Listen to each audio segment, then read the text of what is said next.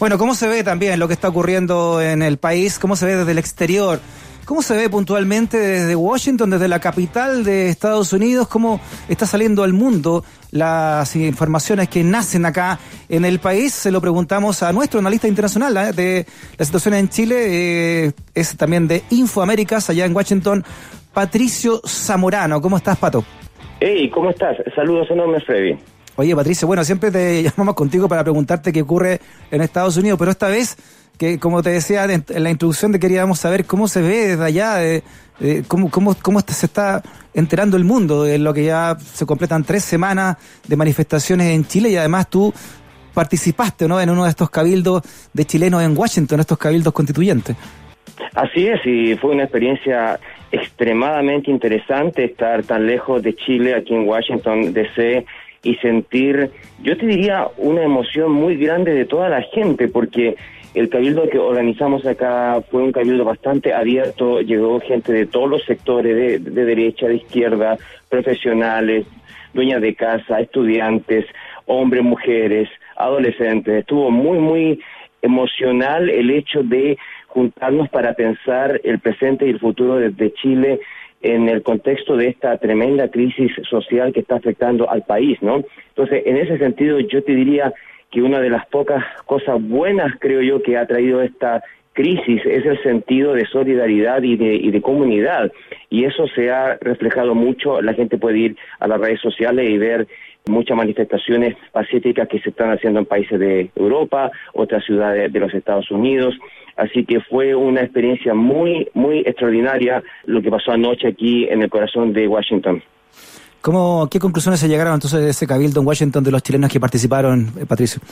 Mira, eh, como metodología se utilizó eh, la metodología sugerida por la unidad social que nos pareció a todos los que participamos en la logística una metodología más ordenada y sumamente simple. Son básicamente tres preguntas en que invita a la comunidad que se junte en Cabildo a debatir sobre los motivos de la movilización, qué se puede hacer en cuanto a reformas, qué se puede hacer con respecto al futuro y también el tema de la Asamblea Constituyente o una nueva constitución, ¿no? Que es un tema polémico entre muchos sectores más polarizados de Chile, ¿no?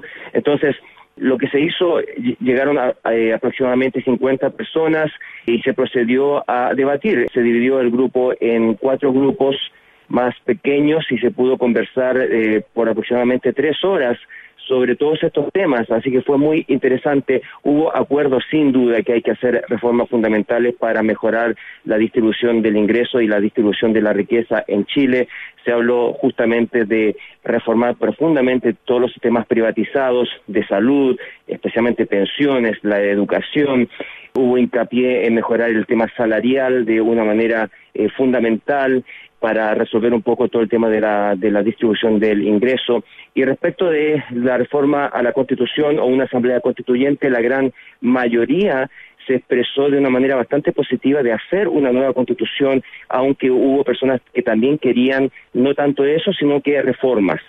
Así que, pero yo te diría que hubo un acuerdo generalizado que esta es una oportunidad, es una oportunidad de oro para reformar el sistema de justicia social en Chile y eso me parece muy interesante que se haya llegado a un consenso bastante fuerte en cuanto a eso. Estamos hablando con eh, Patricio Zamorano, que es analista internacional de Infoaméricas, de allá en la capital de Estados Unidos, en Washington. Patricio, ¿cómo, cómo se lee eh, en general ¿no? en, los medios de, de, allá? ¿Cómo se lee lo que está ocurriendo acá en el país? Mira, yo te diría que este proceso ha destruido eh, la imagen de ilusión de un país desarrollado que tenía todo resuelto, que venía hacia el desarrollo de una manera fuerte y sólida y que era un poco un ejemplo de estabilidad para todo el continente. Esa imagen, todos los chilenos que hemos estado afuera, todos te pueden decir exactamente lo mismo. Es una imagen que flota en el ambiente, en los ambientes académicos, en, los ambientes periodísticos, en los ambientes informales incluso. Hay esta, esta imagen de exitismo, como que Chile es un ejemplo exitoso. Entonces, todas estas movilizaciones, especialmente el tema de la violencia y también el tema pacífico de ver un millón y medio eh, de personas en la calle protestando de una manera pacífica. Todo eso ha desembocado en destruir el mito. y en ese sentido, personalmente como analista, es impresionante la cantidad de fuentes que me han preguntado, me han eh, entrevistado para entender lo que no pueden entender. Y la verdad es que era incomprensible todo lo que ha pasado en, estas últimas dos semanas, de la gran explosión social en función de ese mito histórico del país tan estable y tan ejemplar. Entonces, ah, hemos tenido que ir a las cifras y explicar un poco la gran desigualdad en Chile, todo el tema de las privatizaciones que ha provocado una falta de protección social para la mayoría de los chilenos, el, el hecho que el 70% de los chilenos gana menos de 700 dólares al mes, que el 50% gana menos de 500 dólares, que la carga tributaria afecta de, una manera desproporcional a los pobres y a la clase media, con un 40% de todo lo recolectado a través del IVA, cierto que es un impuesto sumamente regresivo e injusto y que el porcentaje más alto de más altos ingresos solamente contribuye con un 9%. Entonces hay todo un tema de datos, ¿no? Que eran un poco desconocidos fuera del contexto de Chile y, por ejemplo, el, el, hecho de que Chile es el país número siete en todo, en todo el planeta, número siete en todos los países del mundo en desigualdad, según el Banco Mundial. Entonces, ha habido, yo diría, un proceso de educación, de que la comunidad internacional se ha dado cuenta de, lo que está pasando en Chile y en ese sentido yo te diría que las reformas son, son más urgentes que nunca por el impacto internacional. Ya se ha afectado la APEC, se ha afectado esta conferencia sobre el cambio climático, así que el efecto es concreto, ¿no? Sí, ah, es interesante lo que tú dices, eh, esta imagen de ser la Suiza latinoamericana, en el fondo escondía toda una podredumbre de desigualdad que, que es la causante finalmente, como, también como lo dices tú, y, y, y en eso eh, han coincidido también varios medios internacionales de, de todo esto, ¿no? La desigualdad. Así es, así es. Yo te diría que ese es el tema principal. Se habló mucho en el Cabildo llegó gente de todo nivel, como yo te comentaba, gente de altos ingresos, gente conservadora, gente progresista, todos concordamos en que la verdad es que Chile se percibe y es en la práctica un país muy segregado, es un país extremadamente clasista en lo laboral, en lo racial, en lo económico, es un país que también internamente yo te diría que también en mucha gente hay un sentimiento de exitismo, como que las cosas estaban bien y se niegan a ver la realidad. Yo te diría que la marcha que se hizo eh, más de un millón de personas en Santiago, eso fue un, un, golpe de timón muy importante porque le dio un sentido real a las demandas sociales de toda la población, más allá de los colores políticos, ¿no? Entonces, esa marcha fue muy impactante, te lo puedo decir, desde los Estados Unidos, sí. y el hecho de que Piñera tuviera que pedir perdón y ofrecer algún tipo de reformas, ¿no? Vamos a ver cómo va el fondo de esas reformas. Aquí ha llegado la, la idea de la Asamblea Constituyente se habla, se sabe que es una constitución que, pese a que ha tenido reformas, es una constitución que emana desde la dictadura de Pinochet. Entonces, ahí yo te diría viene el próximo proceso. Pero lo más importante que te puedo señalar también especialmente en Washington, es el impacto en los derechos humanos. Aquí, ante la CIDH, la, eh, la Comisión Interamericana de los Derechos Humanos y la uh -huh. Corte Adjunta y también todas las agrupaciones de los derechos humanos, hay mucha preocupación sobre la represión de tropas militares, de la policía de carabineros y todo este costo eh, en derechos humanos que sin duda va a tener una repercusión también contra Chile en el contexto internacional, ¿no? Sí, interesante también lo que, no sé qué dicen tu, tus colegas eh, estadounidenses eh, allá, Patricio, eh, ¿qué, ¿qué, salida le ven a esto, no?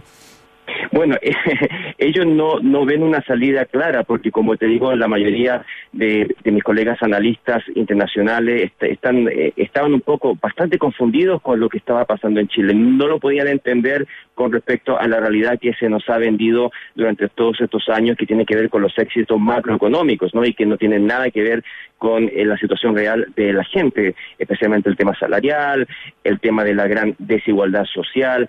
Entonces, la verdad es que están esperando respuestas desde la propia comunidad y eso es importante. Ha habido conciencia y es muy importante no criminalizar la movilización social.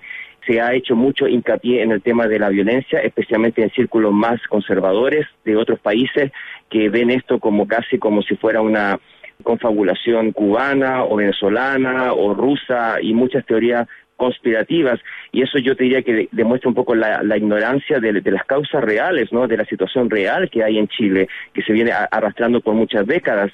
Entonces, yo te diría que se están esperando respuestas, se está viendo muy cercanamente a Chile cómo va a implementar reformas que se consideran fundamentales eh, y ver un poco cuál va a ser la capacidad del gobierno para canalizar eso, porque se percibe al gobierno de Piñera como que es parte también de los grandes conglomerados económicos, el propio Piñera es, es un millonario que es parte de esos conglomerados también. Entonces, la pregunta es, ¿él va a ser capaz de auto eh, reformar eh, los privilegios de su propio sector.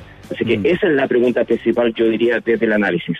Oye, interesante, Patricio, además lo que tú acabas de decir de, los derechos humanos, ¿no? Es porque es un tema muy sensible, obviamente, en el mundo entero, en el mundo occidental, para puntualizarlo, y, y, lo que y las imágenes de, de, de, baleados, de torturados, lo, lo, que sale hacia afuera de gente que más de 150 personas, 170 personas con heridas en los ojos por balines, muchos de ellos han perdido su, uno de sus ojos por este por esto. Eh, niños también hay baleados en, en, colegios como ayer, todo eso imagino que puede traerle al, al propio presidente Piñera una repercusión internacional importante. ¿eh? No, aquí ha provocado un impacto ver todos e-, esos videos. ¿eh? La verdad es que hemos visto los videos que han llegado de la represión en las calles, tanto de militares como de, carabineros, y hay algunos videos de pesadilla que, no se puede creer que es en el Chile del año 2019. Entonces, es un poco, eh, fue un error fundamental traer a los militares en funciones de seguridad pública a las calles. Yo creo que ese fue un error simbólico que golpeó duro a la imagen de Chile en el contexto internacional. Patricio, déjame, déjame interrumpirte, Patricio. Disculpa que te interrumpa, pero que para que tú también lo escuches. ¿ah? Mario Rosa, el general director de Carabineros, se está refiriendo a detenciones de autos particulares ah, que han causado mucho escosor y asombro en Chile. Escuchemos lo que dice. Estuve conocido por las redes sociales, eh, solamente este, este, caso por ahora del que yo sé. Bueno, detenciones en autos particulares por parte de carabineros era lo que explicaba el general Mario Rosas, una información que no conocíamos eh, tan masivamente y que seguramente eh, vamos a seguir recabando antecedentes de lo que ocurrió. Gravísimo, gravísimo lo que acabamos de escuchar. Eh, Patricio, mientras hablamos contigo, o sea, esto es volver a la CNI, volver a los peores años de la dictadura hay autos particulares haciendo detenciones. Se había viralizado, ah, eh, había un video que denunciaba a una niña que había sido eh, secuestrada ¿no? en la calle por un auto particular, se le tomó la patente y resulta ahora que el propio general director de Carabineros dice que había un auto eh, involucrado en eso, un auto de Carabineros vestidos de civil, llevándose gente de la calle. Impresionante a lo que se ha llegado. Patricio, disculpa que te hayamos interrumpido, pero justo en su momento está dando la noticia acá en CNN y la sacamos en directo a través de Palabras Sacan Palabras. Sí, mira, y te digo que aquí ha llegado otra cifra que es impresionante, eh, la del Instituto Nacional de Derechos Humanos, donde se señala que en los últimos 20 días ha habido un 45% de todas las denuncias de tortura efectuadas por carabineros eh, en los últimos nueve años. Es decir, en, un par de semanas, casi la mitad de todas las denuncias de tortura han han ocurrido ahora en comparación con los últimos casi 10 años. Es, es un tema extremadamente grave y lamentablemente todavía hay sectores que se niegan a ver el costo concreto y qué tan importante es el tema de la represión de los derechos humanos. Ese, ese es un tema que lamentablemente en Chile está muy polarizado, que tiene que ver que te identifica en tu posición política, que no debiera ser. Básicamente uno ve en las redes sociales, especialmente en chilenos desde el exterior, me ha tocado personalmente con gente que conozco personalmente, que pone el énfasis en los militares o en la seguridad de los militares, de los carabineros, que por supuesto eh, es extremadamente importante y hay, y hay, que proteger sus derechos humanos también, pero no ponen el énfasis en el gran costo civil, los cientos de heridos, gente que ha perdido ojos, gente torturada, violaciones sexuales y por supuesto los muertos que superan la veintena. Entonces, aquí, eh, Freddy, yo diría, hay que, que, tener mucho cuidado que esta movilización social saque lo mejor de nosotros, no lo peor, ¿no? Y que, y que nos abramos a entender las causas fundamentales de esta desesperación que se está provocando en Chile. Ojalá que como chilenos, ojalá que como sociedad tengamos esa altura de miras, ¿no? Desde Washington, el analista internacional de Infoaméricas, Patricio Zamorano. Gracias por tu vistazo también y tu opinión desde allá, ¿no? De cómo se ve el Chile desde la capital de Estados Unidos. Gracias, Patricio, por tu conversación. Que esté bien. Un tremendo abrazo a todos los radioescuchas de Radio Futuro. Saludos.